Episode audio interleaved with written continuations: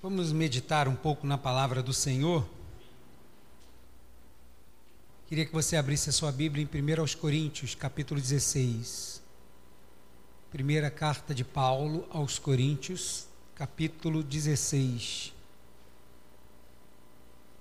Versículos 13 e 14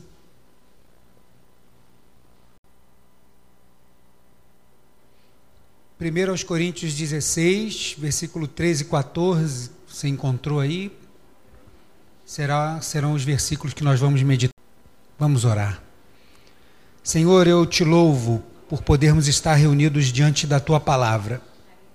Nós te louvamos porque não há nada mais precioso para nós que entendemos, Senhor, o privilégio de termos a tua palavra e poder entender a tua palavra. Pedimos que o Senhor possa nos instruir pela tua palavra hoje, através do teu Espírito Santo, para sermos melhores, Senhor. Porque quanto mais entendemos da tua palavra, mais te conhecemos, mais perto de ti estamos e mais fortalecidos somos. Por isso, fala conosco nesta noite, é a nossa oração, em nome de Jesus. Amém. 1 aos Coríntios 16, versículo 13 e 14, diz assim a palavra do Senhor. Vigiai, permanecei firmes na fé, portai-vos corajosamente, sede fortes, fazei tudo com amor. Só até aqui. Todo cristão sabe que em Cristo nós somos mais do que vencedores. Você tem alguma dúvida disso? A gente lê isso, a gente canta isso, a gente declara isso. E a gente declara isso até na vida de um outro irmão, quando a gente às vezes vai aconselhar sobre uma dificuldade, de um problema. A gente declara isso para ele, que, olha, não fica assim não, em Cristo nós somos mais do que vencedores. Mas o que, que significa isso? E é sobre isso que eu quero falar nessa noite, né, sobre o tema ciclo protetor. Um ciclo protetor. E esse ciclo protetor é o que vai nos tornar, nos garantir, autenticar como mais do que vencedores. E esse ciclo protetor ele está nesses dois versículos aí que nós lemos. São essas cinco coisas que estão aí. Essas cinco coisas que estão aí nesse texto, elas são fundamentais e primordiais para que a gente entenda que com estas coisas ao nosso redor todo o tempo, nós somos mais do que vencedores de verdade. A gente precisa entender isso. Mas como que essas coisas agem de fato em nós? Será que é como uma frase mágica? Né? A gente declara que como se aquilo fosse acontecer, uma, uma realidade? Não, não é. Será que é como um mantra, né? O pessoal aí do, da espiritualidade gosta de fazer os mantras, aquelas declarações, né? quase positivismo. Você declara tanto a ponto de você acreditar nisso. Será que se trata um pouco parecido com isso? Não, também não é não. Será que é somente uma expressão motivadora que alguns coaches usam nas suas apresentações? Colocam águias voando, colocam algumas montanhas, é a pessoa escalando e coloca que em Cristo você é mais do que vencedor para motivar o crente. Será que é isso? Será que é somente isso? Não, não é somente isso, não. Isso, na verdade, é muito pouco diante da realidade do que isso realmente é para nós. Na verdade, isso vai acontecer para nós de duas formas, e essas duas formas vão acontecer ao mesmo tempo. Na verdade, isso vai acontecer assim: como acontece? Primeiro, você precisa crer que Jesus venceu por nós e vence através de nós. Você crê nisso? Então isso é fundamental. Isso é fundamental para que você tenha certeza de que você é um mais do que vencedor. Mas só saber isso não vai adiantar. Só saber isso não vai adiantar. É preciso que, ao saber disso, que Cristo venceu por mim e vence através de mim, é importante que eu, sabendo disso, tome uma postura diante disso. Então eu tenho uma postura de vencedor, afirmando que eu sou isso. Porque não adianta eu saber disso se eu não tenho uma postura de vencedor. Não adianta eu saber disso e andar sempre cabisbaixo, sempre problemático. Vira e mexe, está tudo, tudo ruim, tá tudo, nada presta, está tudo. Não adianta. Então é só passa a ser aquilo que eu disse que não era. É uma frase motivadora, pode ser um mantra espiritual para você, mas não é uma verdade. Porque não anda com essa postura. Né? Ah, mas pastor, temos problemas. Temos problemas. E uma coisa é você deixar o problema né, naquele início abater um pouco a gente, e a outra é você permanecer lá embaixo, né? deixar que o problema te esprima, te espreme assim para baixo, assim como se fosse uma laranja te acabando tirando o teu suco. Não pode. Nós não podemos agir. Então a gente precisa ter certeza do que Cristo é, do que ele fez por nós e ter uma postura de acordo com a fé que dizemos ter naquilo que o Senhor fez por nós. Essas duas coisas vão agir em nós constantemente. Então, quando eu entendo e tomo posse dessas duas coisas, eu tenho essa postura de vencedor. E é sobre essa postura que eu quero falar hoje e sobre a importância né, de termos este ciclo protetor. Primeira coisa que a gente pode aprender, na verdade, a gente vai estar vendo junto, porque está aí, está na palavra do Senhor. Eu só vou estar acrescentando algumas coisas a mais. Mas a primeira coisa que a Bíblia diz que a gente precisa ser, está aí no versículo 13 a primeira palavra que ele diz, ele disse o quê? Vigiai. Vigiai. Eu quero que você repita isso para o teu irmão aí do lado. Vigiai. Essa é uma postura que a gente precisa ter. Né? E eu vou pedir para você fazer isso em cada uma dessas. É uma realidade. Porque Paulo está dizendo isso para a igreja. Nós, como igreja, precisamos, precisamos afirmar isso uns para os outros. Vigiai, porque isso é importante. Por que, que a gente precisa vigiar? Para não deixar que o inimigo danifique a obra de Deus em nós. Porque a falta de vigilância vai danificar a obra de Deus. E dependendo do dano, pode ser uma obra irreparável, como vai dizer Hebreus 6. Que é impossível aquele que um dia que andou iluminado, foi iluminado pela luz do Evangelho, que caiu, retorne a ele. Então é possível que alguém nunca mais retorne? É possível. A Bíblia diz que é possível sim. Que aquele que está lá fora nunca mais vai conseguir se levantar e colocar os pés. Por quê? Porque a obra foi danificada tal ponto que não tem mais como construir. Deus já deixou de mão. E aí é uma coisa terrível. E Hebreus vai dizer que isso pode acontecer, isso é uma realidade. Então, por que, que nós precisamos fazer, como diz aqui a palavra do Senhor, neste ciclo, estas cinco coisas que formam um ciclo ao nosso redor, que vão nos proteger e nos colocar numa postura de mais que vencedor? A primeira delas, o texto vai dizer que é vigiar. Paulo está dizendo isso para a igreja aos Coríntios: vigiai. E vigiar nunca é demais. Por quê? Porque o inimigo vai vir sempre com coisa boa, o inimigo não vem com coisa ruim. O inimigo vai apresentar coisas boas para querer te desvirtuar. O inimigo não vai te oferecer, para a maioria de nós que não gosta de giló, por exemplo, ele não vai te oferecer um prato de giló, ele vai te oferecer algo suculento, saboroso, aquilo que, você, que vai brilhar os teus olhos. E ele conhece as nossas fraquezas, meu irmão.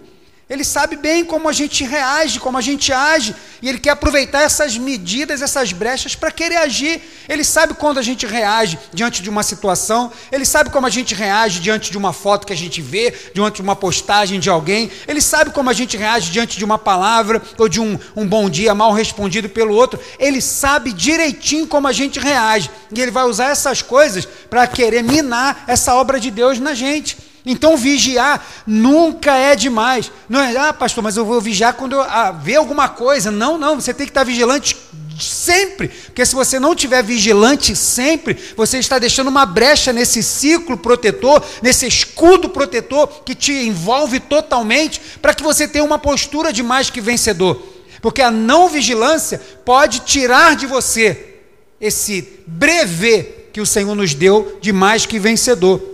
Então, o que eu preciso fazer para que a gente seja esse mais que vencedor? Primeira coisa é ter atenção ao GPS. A gente conhece o GPS, né, aquele que vai guiando os carros assim. Hoje, a gente, quando a gente pensa no passado, fica, meu Deus, como é que a gente conseguia chegar em tal lugar sem ter esse aparelho? Né? Hoje a gente não consegue imaginar a vida sem aquele negócio. Mas o GPS que eu estou falando é aqueles que são guiados pelo Senhor.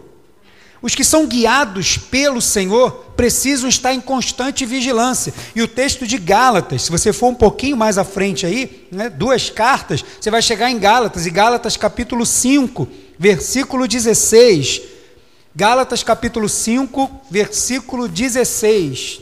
Diz assim a palavra do Senhor: Mas eu afirmo, andai pelo Espírito e nunca satisfareis o desejo da carne. E o versículo 25 desse mesmo capítulo diz: Se vivemos pelo Espírito, andemos também sob a direção do Espírito. Então, se nós somos novas criaturas, e quem é templo do Espírito Santo aí de Deus, diga amém.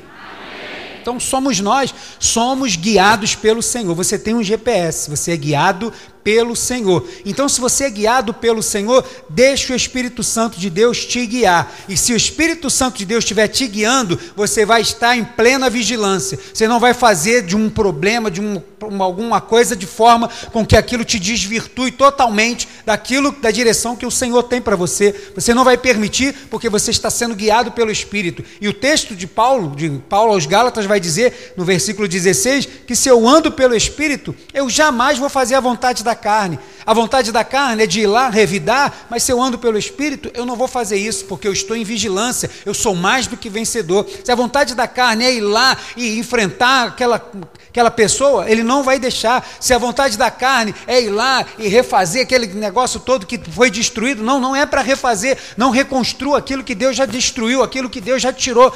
Então, se eu ando pelo Espírito, eu não vou deixar que a vontade da minha carne prevaleça para que eu fale, para que eu veja, para que eu ouça, para que eu haja de acordo com o que eu quero, mas eu vou estar andando sob, debaixo da direção do Espírito Santo de Deus. E isso é uma postura de quem é mais do que vencedor, faz parte desse ciclo protetor que vai estar ao nosso redor. A outra coisa que você precisa é você ser aquele que está atento para se desviar da tentação.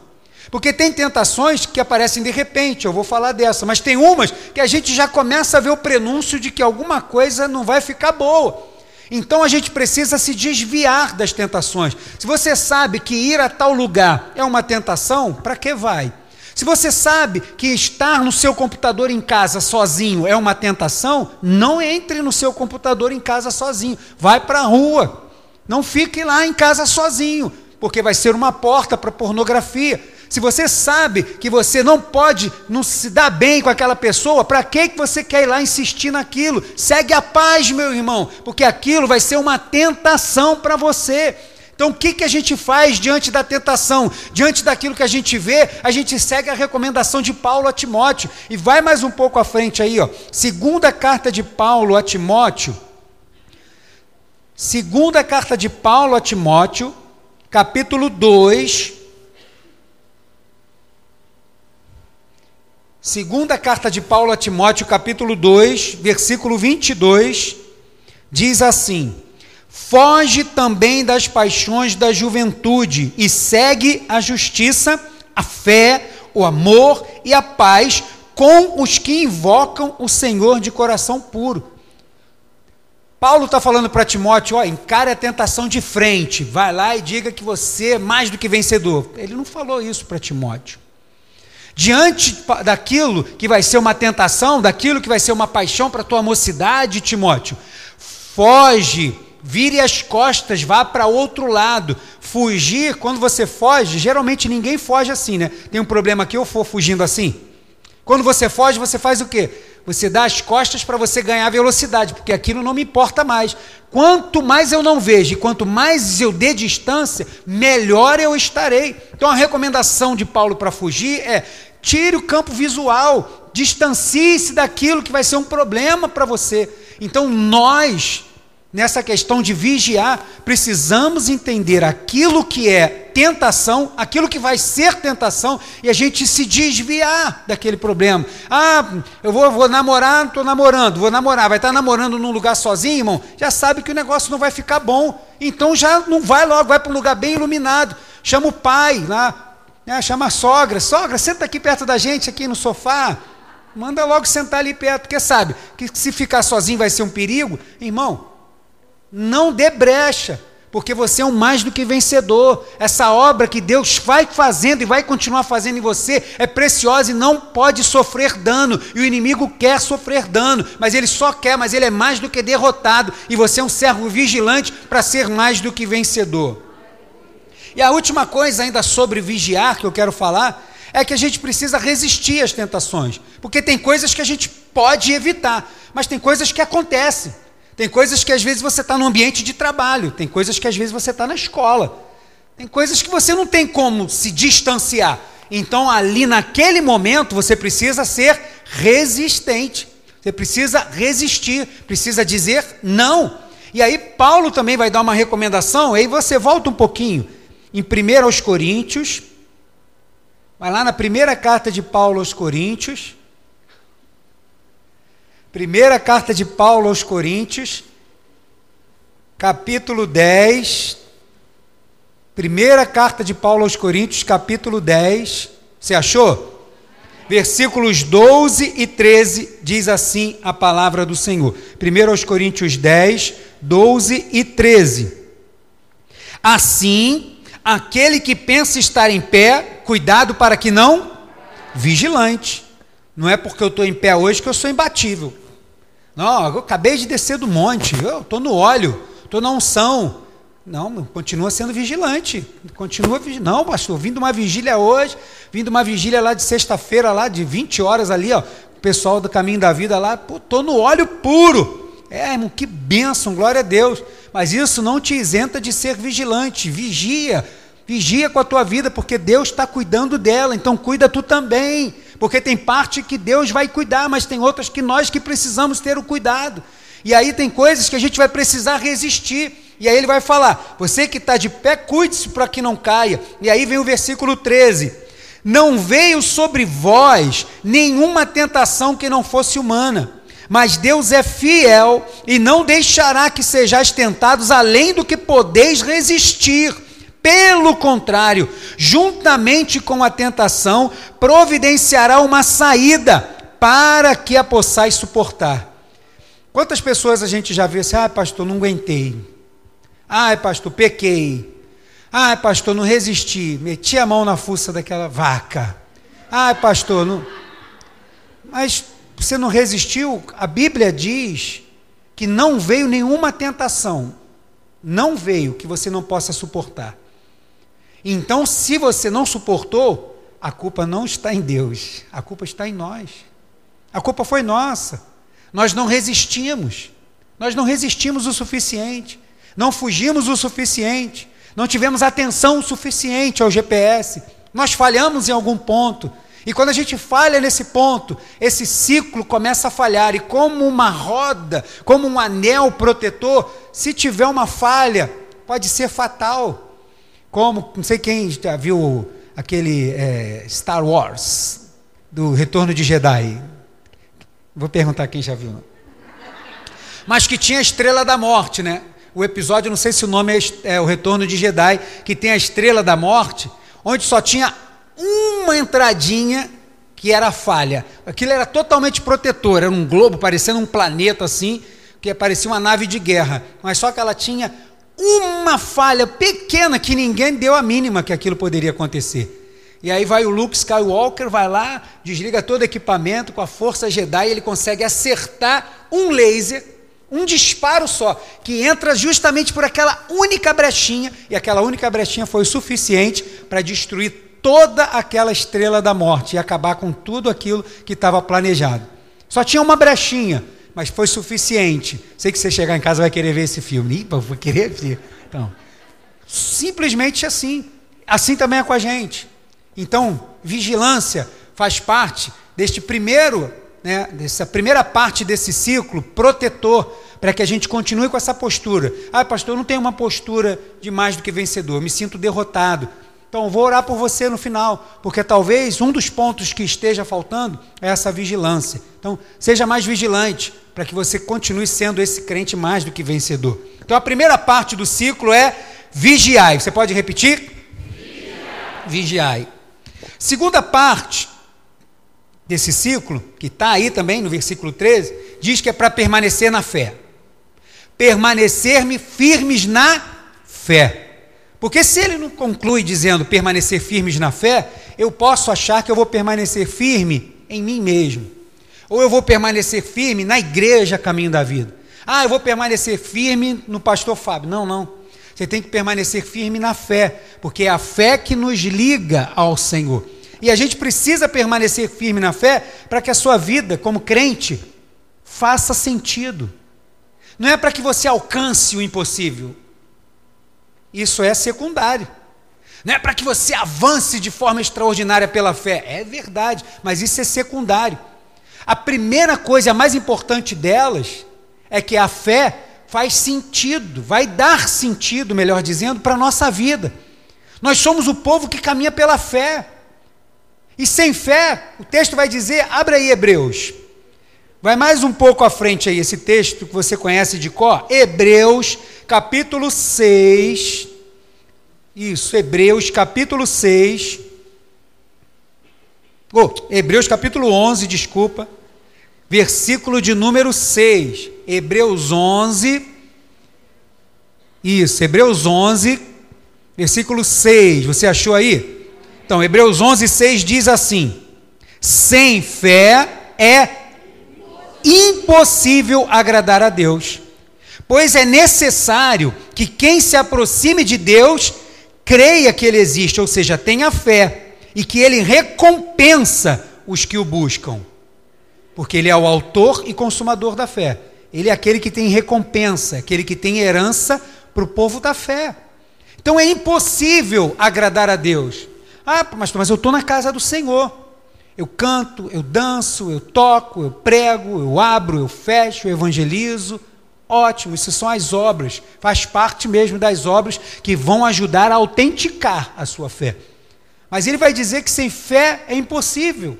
Não tem como você querer agradar a Deus se você não tem fé, não se aproxima diante dele como aquele que crê. E isso faz o quê? Dá totalmente sentido para a nossa vida. Para que a gente possa dizer assim: ah, mas por que você é um crente? Tem gente que às vezes tem dificuldade de responder, porque tem dificuldade de entender que nós somos um povo que caminha pelo invisível, irmão.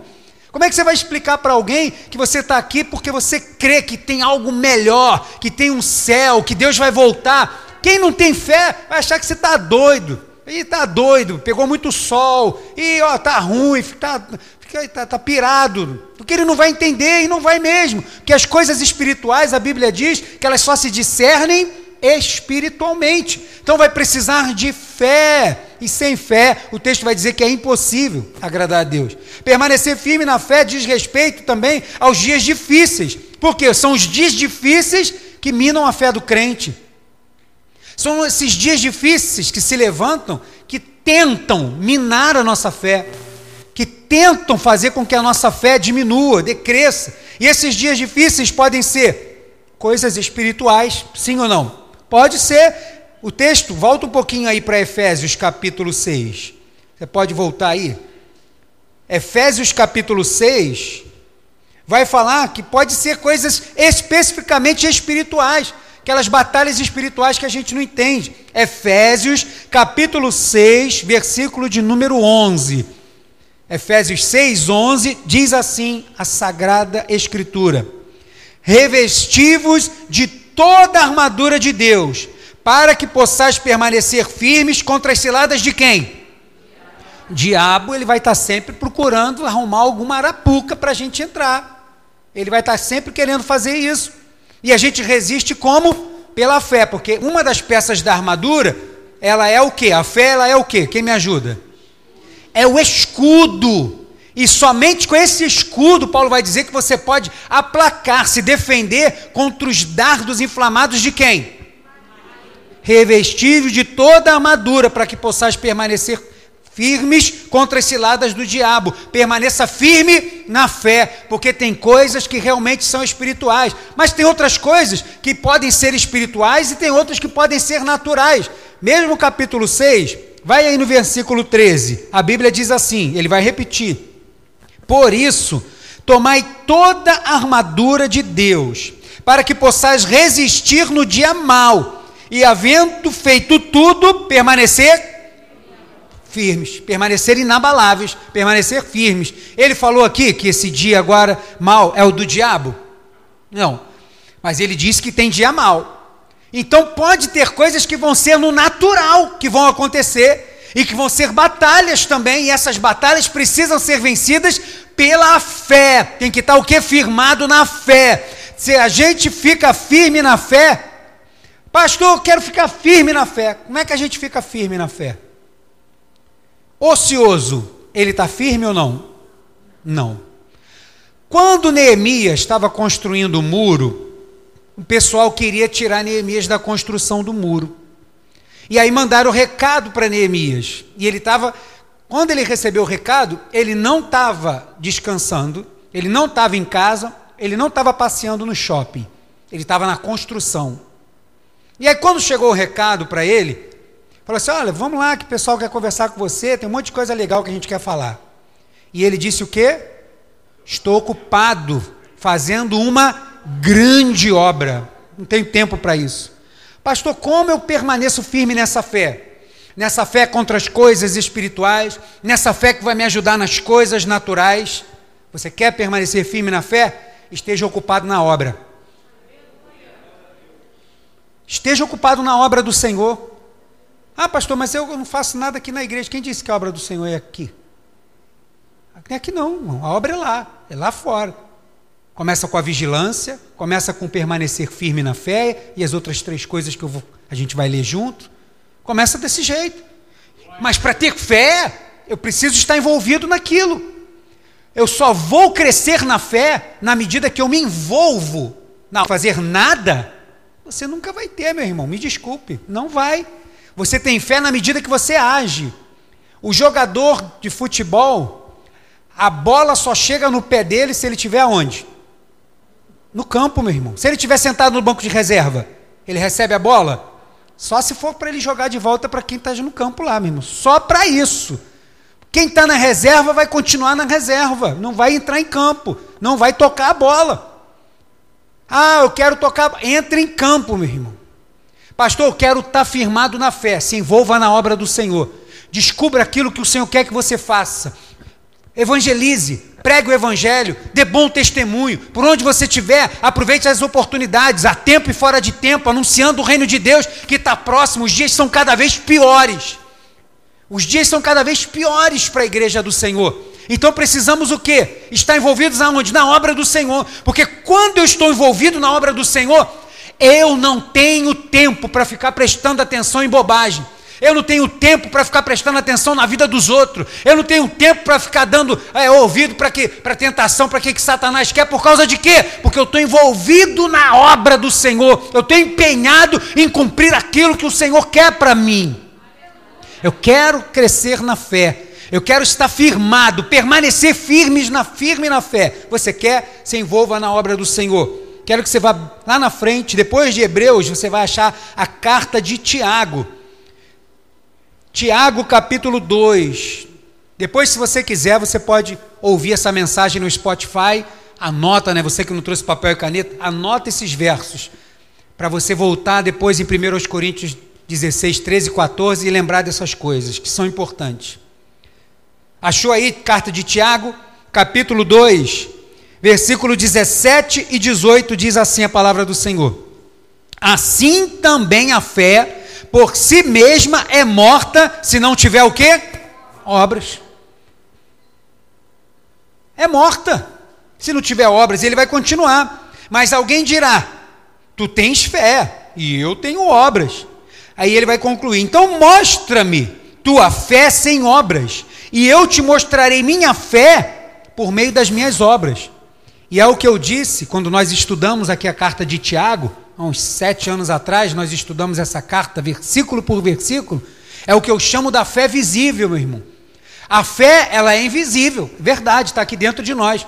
Mas nós tornamos esta fé visível. Como? Através das obras. Como que as pessoas vão crer? Através da unidade. É visível. Como que as pessoas vão ouvir? Através da pregação. É visível ver alguém pregando o evangelho. É, tá aqui, é audível, vou poder ouvir. É alguma coisa que a gente pode perceber. Não adianta dizer assim, não, tenho fé no meu coração, mas não está envolvido na obra. Meu irmão, ele vai dizer que essa fé é morta. Está morta e é um perigo, porque se é um ciclo protetor, esse ciclo está falindo, porque você não está permanecendo firme na fé. E se a fé é uma obra, e se fé é um dom, precisa ser exercitado na obra do Senhor. Não tem outro lugar para exercitar fé. Ah, pastor, vou não, vou exercitar fé, erguendo minhas mãos lá e curando os enfermos. Irmão, isso aí você está sendo um instrumento nas mãos do Senhor. O Senhor pode fazer isso você tendo fé ou não tendo, porque é Ele que vai fazer, não sou Ele não depende de mim, nem da minha fé, nem da fé do outro. O Senhor é soberano e vai fazer como Ele quer. Então, para que a importância da fé? A importância da fé é porque sem ela é impossível eu agradar a Deus. E como eu agrado a Deus? Estando envolvido na obra do Senhor. A fé visível aos outros virá através das obras que eles veem em nós. Pastor, eu quero permanecer firme na fé. Eu quero que este ciclo de proteção seja completo em mim. Permaneça firme na fé, se envolva na obra do Senhor. 1 aos Coríntios, capítulo 15, versículo 58. 1 aos Coríntios 15, 58. Era o texto do coral Ebenezer. Diz assim a palavra do Senhor: Portanto, meus amados irmãos, sede o quê? Firmes e constantes, sempre atuantes ou abundantes aonde? Na obra. Sabendo que nele o vosso trabalho não é inútil não é vão. Ser firme e constante, aonde? Na obra do Senhor. É o único lugar. Quando você está envolvido em alguma coisa, as outras coisas, meu irmão, então, tudo de lado, nada mais te para, e aí realmente você tem uma postura de mais do que vencedor. A segunda parte do ciclo é permanecer firmes na fé. Você pode dizer isso para o teu irmão aí, ó, permaneça firme na fé. Permaneça firme. Permaneça firme na fé. Terceira recomendação de Paulo à igreja aos Coríntios, aos Coríntios é: portai-vos corajosamente. Portai-vos corajosamente, como Deus vai dizer isso para Josué. E para que que a gente precisa se portar corajosamente? Em primeiro lugar, para você não retroceder. Porque quando você está avançando e tem um desafio à frente, não é a tentação, mas é um desafio. Aquele que eu preciso avançar. Se for tentação, eu vou me desviar e vou continuar. Mas tem desafios também. Quando você se vê diante de um desafio, você precisará se portar com coragem. Porque se você não tiver coragem, você vai retroceder. Se você não se portar com coragem, você vai retroceder. E é, opa, isso aí não dá para mim não. Caramba, não, isso aí. Não... E quando você for ver, você está estagnado. A obra vai estar tá parada, a obra do Senhor. A fé vai estar caindo. E a vigilância vai ser um efeito cadeia horrível. E você vai estar ferindo esse ciclo protetor. Permanecer, é portai-vos corajosamente. Para quê? Para não retroceder. E o texto muito forte de Hebreus, capítulo 10, Hebreus 10, versículo 38, e também vou ler o 39 se você quiser abrir aí Hebreus 10, versículos 38 e 39. Quem achou diz amém. Puxa, você está rápido, hein? Diz assim a palavra do Senhor, Hebreus 10, 38 e 39. Mas o meu justo viverá da fé, se recuar, minha alma não se agradará dele. Não vai se agradar, porque o Senhor não tem prazer em quem retrocede. O Senhor não tem prazer. E quando ele vai dizer isso lá, né, nos evangelhos, ele vai dizer: aquele que colocou a mão no arado e olhou para trás, aquele que retrocede, ele vai dizer assim: eu não tenho prazer nesse aí não. E é o que vai dizer Hebreus, e o versículo 38 diz isso para nós, mas o 39 é uma certeza que eu creio de todos nós que diz: Nós, porém, não somos dos que recuam para a destruição mas sim dos que creem para a preservação da vida. Você faz parte desse time? Então portai-vos corajosamente. Para quê? Para que a gente não retroceda.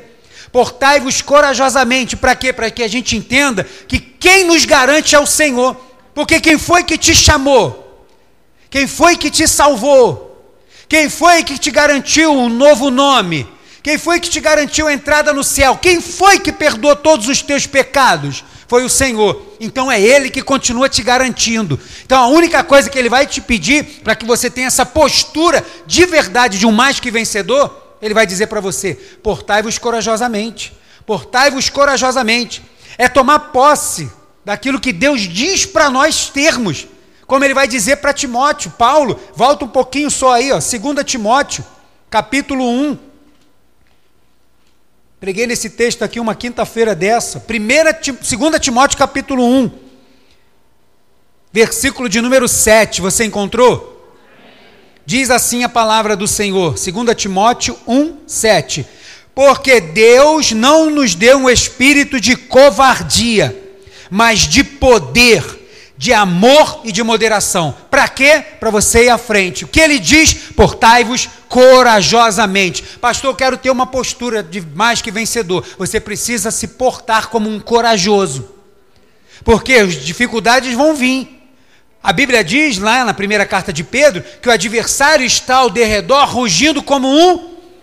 E quem já ouviu um rugido de leão sem ser pelo Animal Planet que não assusta nem barata, mas já ouviu de verdade, meu irmão, sabe como que é esse negócio.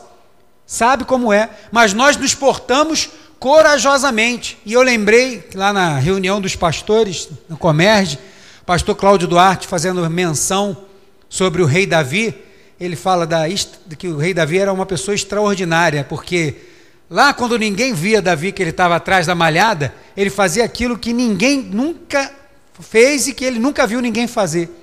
Você já viu alguém correr atrás de leão? Davi corria atrás de leão, porque normalmente o leão que vai correr atrás da gente, a gente vai dar no pé, meu irmão. Mas Davi não. Quando via que um leão ou urso pegava uma ovelha, o que, que ele fazia? ainda bem, foi embora, ufa, ficar escondido aqui. Ele ia atrás, meu irmão. Fala se você ia atrás. Ai, pai. É portar corajosamente. Lógico que, não, pastor, amanhã eu vou lá no zoológico, vou entrar, vou pular lá dentro da jaula e vou provar que eu sou corajoso. Não é isso que eu estou dizendo para você fazer. Estou usando uma ilustração daquilo que às vezes, normalmente, para as pessoas, você não avançaria, a gente faz o contrário.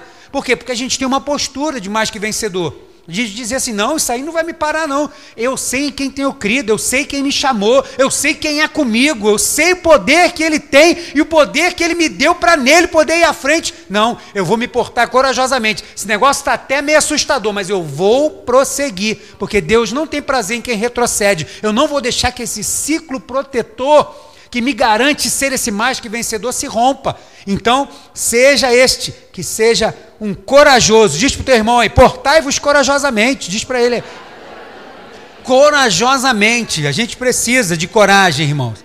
Mas a gente não precisa só de coragem, né?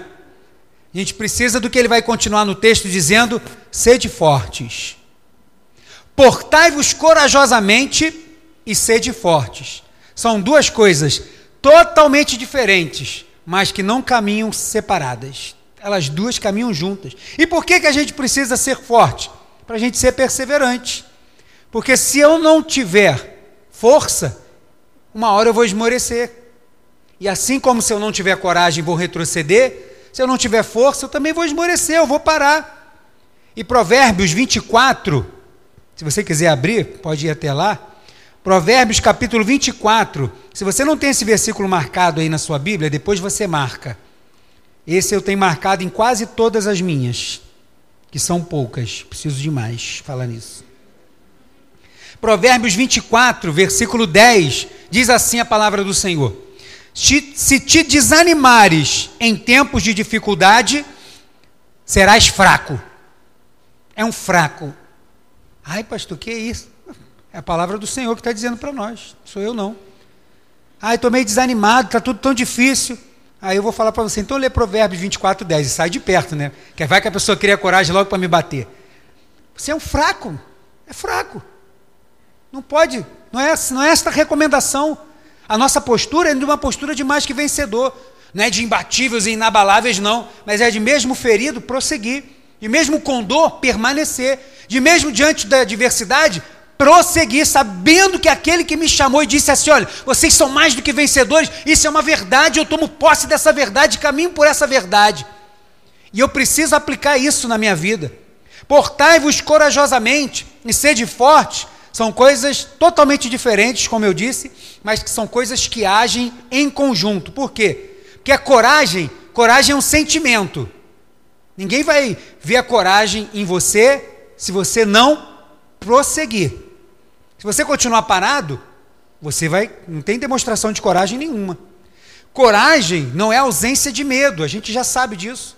Porque, na verdade, quando eu preciso da coragem, é porque alguma coisa me trouxe medo.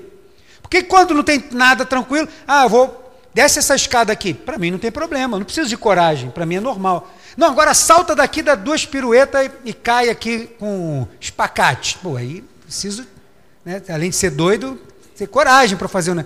Eu vou precisar de coragem. Então, coragem é um sentimento que me impulsiona. E a força? Força não.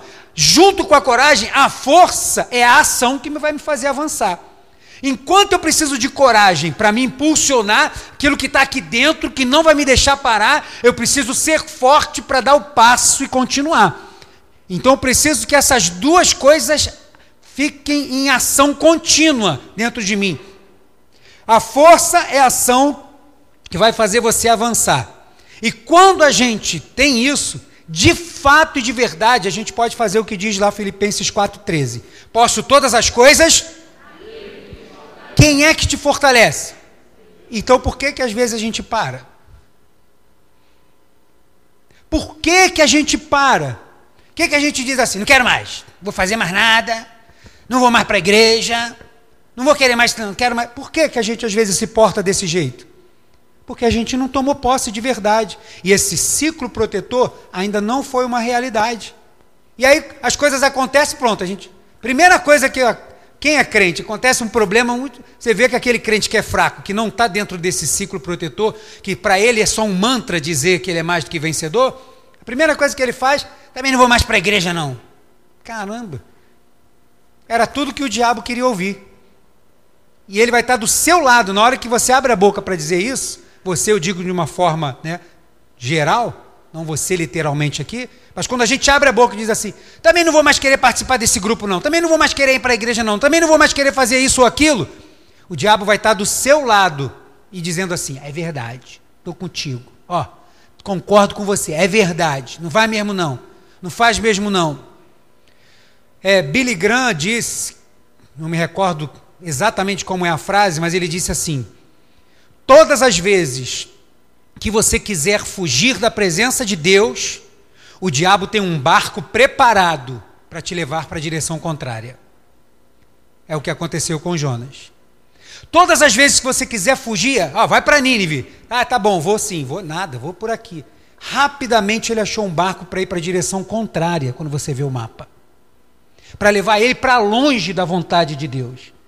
O diabo está de olho em tudo, só esperando como um leão para tragar. E quando, ah, não vou mais para a igreja, não. Ele vai preparar tudo para que você permaneça nessa declaração.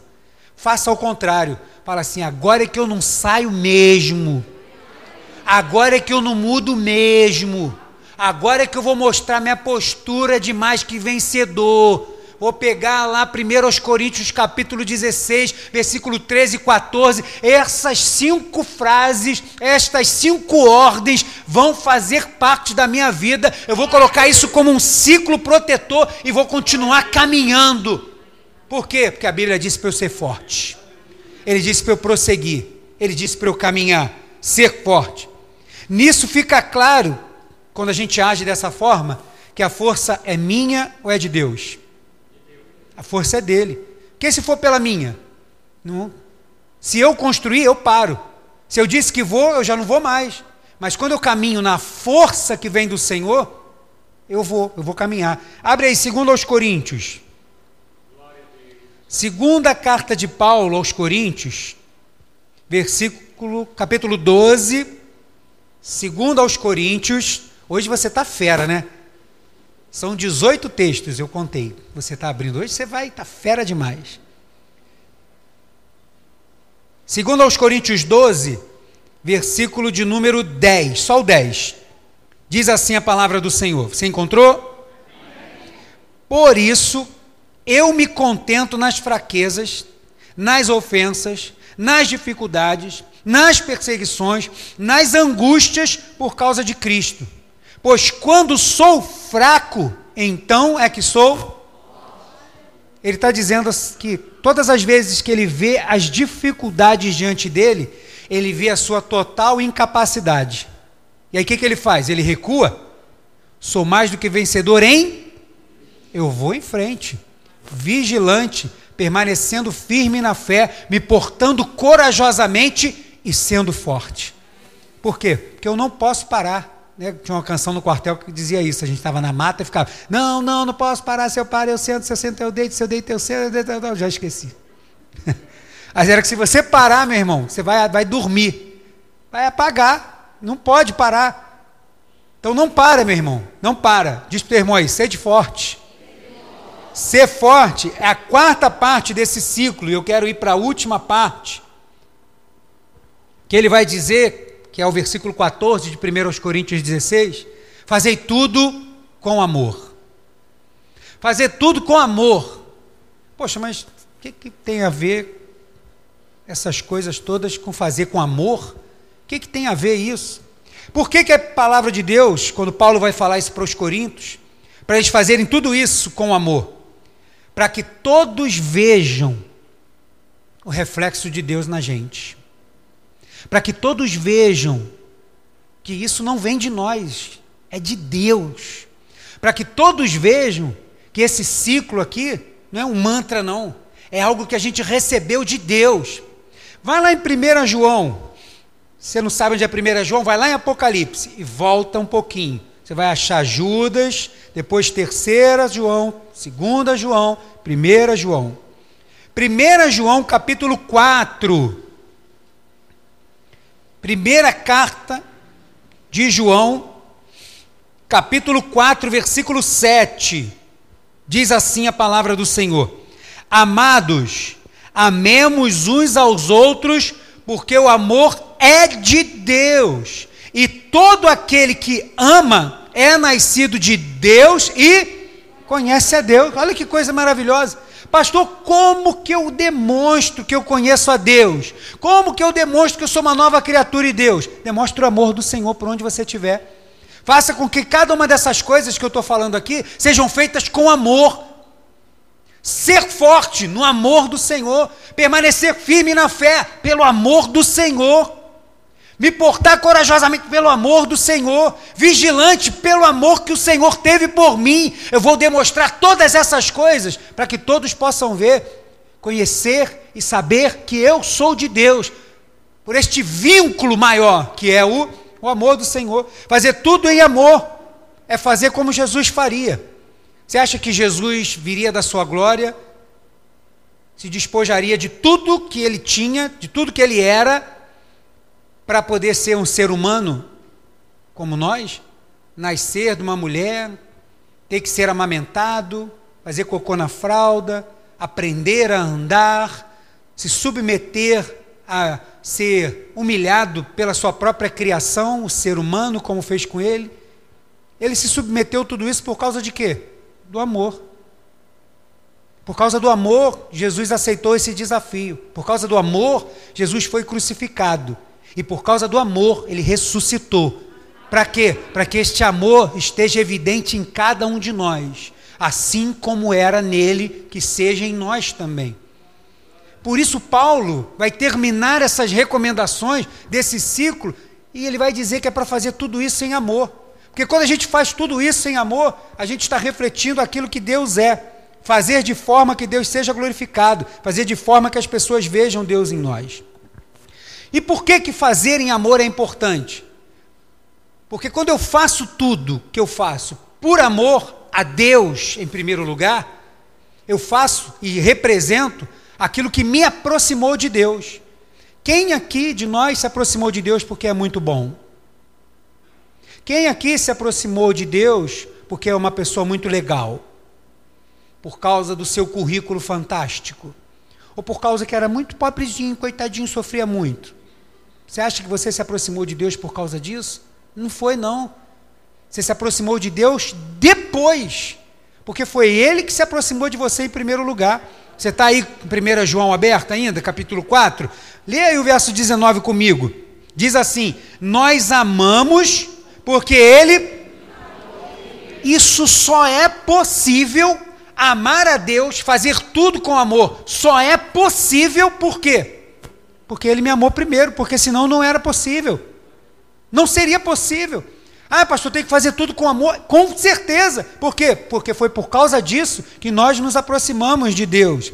E o amor, né, como eu falo sempre aqui, não é sentimento, né? Às vezes vejo jovens, adolescentes, ai, eu te amo, ai, você é tudo para mim, ai, não sei viver sem você, ai, coitado, não sabe o que, que é, não sabe o que está falando, né? devia ser proibido, devia ter uma lei para proibir, falar eu te amo, sem, você não sabe o que, que é isso, tem que ter, é, é, amor não é sentimento, amor ele é expressão, amor ele é comprometimento, Amor é comportamento. Não é algo que eu estou sentindo. O que, que é amor? Olha para a cruz, é amor. Aquilo é amor. Por cada um de nós que está aqui. Isso aqui é amor. Quer ver a maior expressão de amor? Não tem outra maior do que você olhar na cruz do Calvário. E aí, Paulo, falando dessa expressão magnífica de amor, que amor é comprometimento é pertencimento ao Senhor. Amor é ação, é na minha vigilância, é permanecendo firme na fé, é me portando corajosamente, é sendo forte. É quando eu faço isso com amor, eu estou expressando aquilo que Deus quer que eu expresse, da forma como Ele se aproximou de mim, agora eu reflito isso por onde quer que eu passe, porque foi Ele que me amou primeiro. E aí, Paulo, no texto sublime, quero que você vá lá em 1 aos Coríntios, capítulo 13. Paulo falando sobre o amor. E está demonstrando que o amor é atitude, é ação. Amor é demonstração, comprometimento, pertencimento. Está muito longe de ser somente um sentimento. Você achou aí 1 Coríntios 13? Versículo 4. Nós vamos ler daí por diante. Diz assim a palavra do Senhor. Se você quiser acompanhar na mesma versão minha, está na tela. O amor, ele é. Paciência é uma coisa fácil, né? Ai, graças a Deus, paciência para mim, que é uma coisa assim, é uma virtude. Posso ver qualquer injustiça que eu sou uma pessoa super paciente. Paciência, meu irmão, é uma coisa difícil. E paciência você pode demonstrar, não é um sentimento. Né? Ah, que cara é essa? Ah, minha cara de paciente. Pode estar parecendo a cara de pastel, não de paciente. Paciente você vai demonstrar diante de uma atitude, de uma ação, de alguma coisa que aconteça, que vai querer te tirar do controle, vai querer mudar alguma coisa e você vai se manter paciente você vai falar no mesmo tom, você vai agir da mesma forma, você vai demonstrar. Paulo está dizendo que isso é amor. Maridos, sejam pacientes. Esposas, sejam pacientes também, né? Pelo amor de Deus, né? Seja paciente. O amor, ele é benigno, ele age com bondade. Isso aí é demonstração, meu irmão. Ah, essa pessoa é muito boa. Como é que você sabe que uma pessoa é muito boa? Você vê, está escrito na testa dela que ela é muito boa? Você percebe que uma pessoa é muito boa através do quê? Da ação. Através de ações, de coisas que acontecem, você percebe que há bondade naquela pessoa. Porque amor é ação. E bondade, você às vezes tem que expressar e vai expressar algumas vezes, até com pessoas que você nunca viu ou com pessoas que nem mereciam. Mas assim como eu também não merecia, e Deus, que é bom, foi bom comigo, a gente é bom com o outro. E isso é demonstração de amor. Não é melação. Eu te amo, amiga. Te amo, amiga. Você é tudo para mim. Te amo, meu amor. Hum, te amo, meu amor. Discurso de eu te amo é muito lindo. Mas amor é demonstração. É muito mais do que uma frasezinha com coração no final. E aí ele vai dizer, vou seguir que senão vou ficar aqui meia hora, né? Que o amor não é invejoso.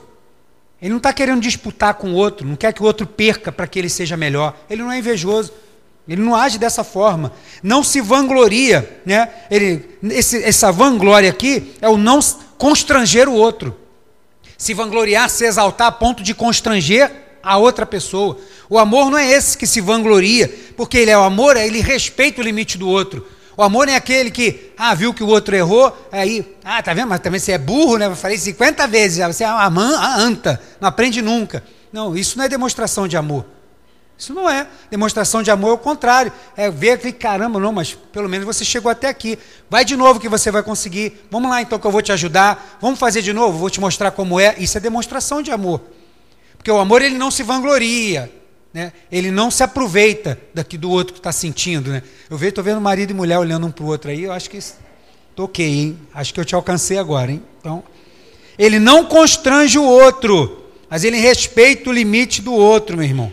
É, marido e mulher, cada um tem um horário, cada um tem um jeito, cada um tem uma forma, né? Respeite o limite do outro, respeite o limite. Ele não se orgulha, né? Que ele quer ser superior, mesmo que não declare, mas a sua postura é uma postura de superioridade. Não, não é. O amor está sempre preocupado em, mesmo que eu saiba mais, e mesmo que eu seja melhor, me colocar ao lado do outro. Tem a frase que diz que atrás de um grande homem sempre tem uma. Não, não pode ser assim. Está errado, não pode estar atrás. Porque só quem aparece é evidência masculina? Não. Ao lado de um grande homem, está evidenciado que tem uma grande mulher do lado dele, porque caminha do lado. Porque não é superior, nós somos iguais. Estamos debaixo da mesma visão, mas estamos juntos, caminhando do mesmo jeito. Então não pode, não pode ser superior, não se orgulha. Não se porta né, com indecência, não busca os próprios interesses, não se enfurece, né? É um fruto aí do espírito, domínio próprio não guarda ressentimento do mal, aquilo que aconteceu, ficar guardando. Passou, passou segunda, terça, quarta, quinta-feira. O que, que houve que você está assim ainda? Você não sabe, né? Você lembra, não? Que? 7 de setembro no feriado? Caraca, pô, esquece isso, caramba, já passou. Que fruto tem? Vai dar isso? Que que se foi um erro, caramba, foi mal, mas vamos para frente. Não, não dá. Está aqui dentro, está guardado. Caramba, está morrendo, cara. Tu está morrendo. Está fazendo mal para você. Não guarda ressentimento daquilo que foi ruim. Lixo, lugar de lixo é no lixo, joga isso fora. Teu coração é um lugar precioso, é habitação do Senhor. Não deixa lixo aí, não, arranca logo, joga fora. Isso é atitude, eu tomar uma atitude. Porque amor é expressão, né? Não se ressente do mal, não guarda ressentimento, não se alegra com a injustiça, mas se congratula, ele festeja quando há verdade. Ele tudo sofre, tudo crê, está sempre acreditando que vai poder ser melhor, tudo espera, ele é paciente, tem esperança e tudo suporta. Ele suporta e dá suporte. E aí, só a parte A do verso 8: o amor jamais acaba, ou na minha versão diz que o amor jamais é vencido. Jamais. Pastor, o senhor falou de vigilância. O senhor falou de permanecer firme na fé. O senhor falou também da gente se portar corajosamente. O senhor falou também da gente ter coragem. Ser de corajosos. E fazer tudo isso com amor. É verdade. Tudo isso com amor. Porque tudo isso que lemos são atitudes, e por causa de todas essas atitudes, Paulo vai dizer que o amor jamais vai ser vencido. Jamais. Então, se fazendo todas essas coisas com amor, e isso sendo um ciclo constante ao meu redor, amado, você é mais que vencedor em toda e qualquer situação, você é mais que vencedor em Cristo Jesus. Porque você faz tudo com amor. Ser mais que vencedor em Cristo tem mais a ver com crer e agir. Se você mantiver estas cinco peças funcionando que eu falei, você vai ser mais que vencedor. Eu falo e você repete: vigiar, vigiar. permanecer firme na fé, portar-se corajosamente, ser forte, fazer tudo com amor. Se você fizer essas cinco coisas, você é mais do que vencedor em toda e qualquer situação. Satanás nenhum te para, tristeza nenhuma te para, problema nenhum te para, nenhuma dificuldade muda o teu botão que você está bem, que não está. Você vai continuar avançando porque você é uma pessoa mais que vencedora. É só você botar esse ciclo protetor ao teu redor. É um escudo que vai te proteger. É a certeza daquilo que você sabe que pode ser nas mãos do Senhor. Nada e ninguém vai poder te deter, vai poder te vencer. Eu creio nisso em nome de Jesus.